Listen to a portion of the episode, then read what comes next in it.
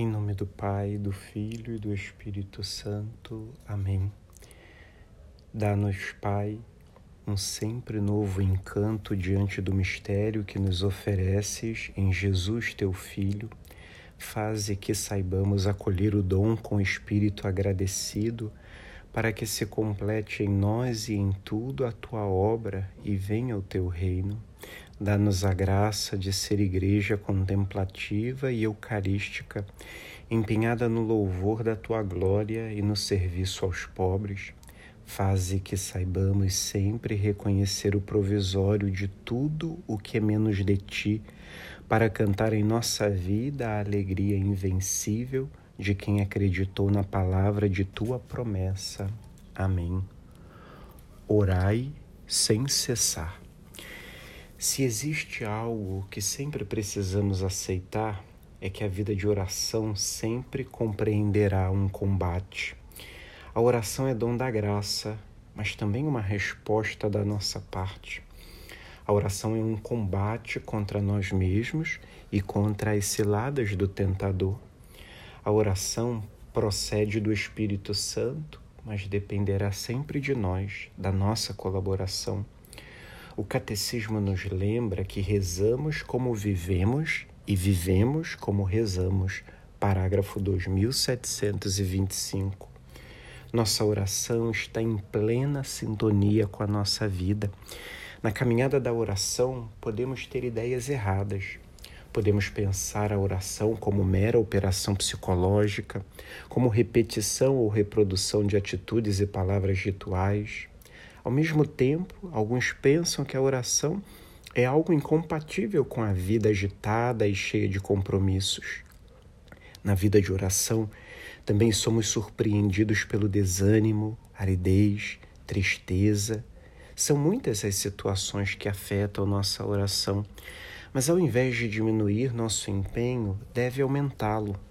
Devemos tentar entender melhor os motivos pelos quais estamos passando por essas dificuldades. Por isso, precisamos ter humildade, confiança e perseverança para recomeçar sempre, percebendo que quanto mais afetados estamos, mais devemos nos empenhar na vida de oração.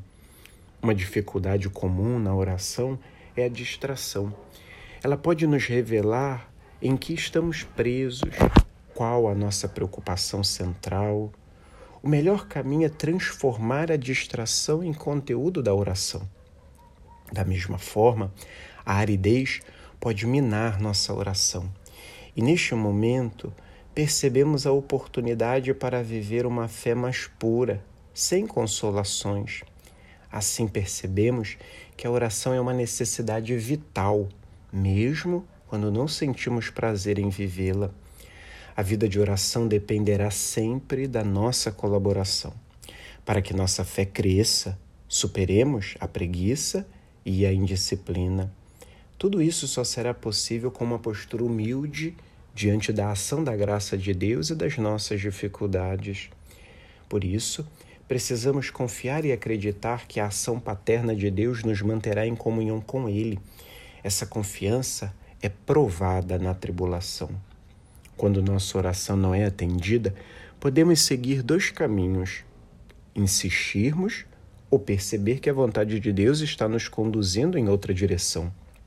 Tudo isso só será possível através do auxílio do Espírito, que nos conduz a um caminho profundo de discernimento.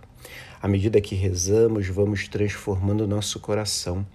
Como nos lembra São Paulo, precisamos orar sem cessar. 1 Tessalonicenses 5, 17. Orar será sempre possível, onde e como estivermos.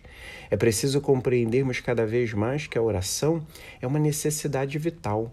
Por isso, não podemos esquecer que a oração e a vida cristã são inseparáveis.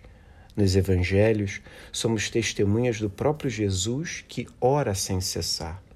Mesmo diante do seu momento de agonia e da sua iminente morte, ele nos oferece uma aula magistral sobre a oração. Sua oração sacerdotal, João 17, nos ajuda a entender a nossa vida e a sua e a aprendermos com Ele a orar sem cessar.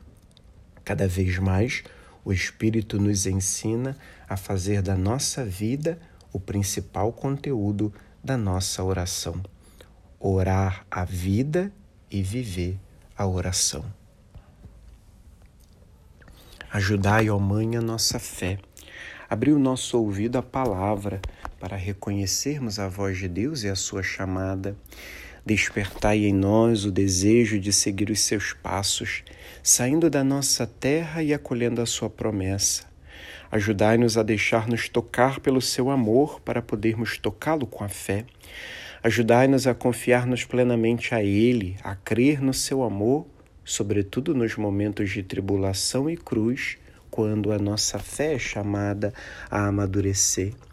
Semeai na nossa fé a alegria do ressuscitado Recordai-nos que quem crê nunca está sozinho. Ensinai-nos a ver com os olhos de Jesus, para que ele seja a luz no nosso caminho e que esta luz da fé cresça sempre em nós, até chegar aquele dia sem ocaso, que é o próprio Cristo, vosso Filho, nosso Senhor.